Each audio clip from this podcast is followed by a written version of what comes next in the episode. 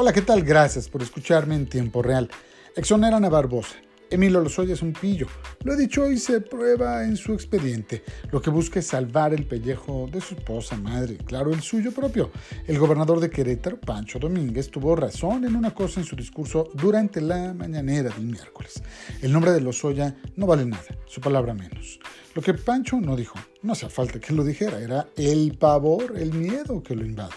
El gobernador de ese estado, que de priista se convirtió en panista y será morenista pronto, no dijo es que tiene pavor. Lo decían sus ojos rojos, de horas sin dormir, su azorada expresión, su titubeante discurso. Pobre, lo cacharon con las manos en la mesa y sus actos hablarán por él. En cambio, el ex líder de la bancada del PRD en el Senado, Luis Miguel Barbosa, fue enérgico en responder pronto que demandaría al exdirector de Pemex por daño moral.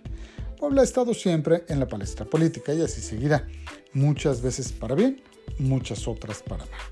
Ya un día recordaremos los tiempos, por ejemplo, de Maximino Ávila Camacho, de la familia revolucionaria Cerdán o de los poblanos como Jiménez Morales y Melquiades Morales. Muchas gracias. Que tengan excelente fin de semana. Hasta lunes.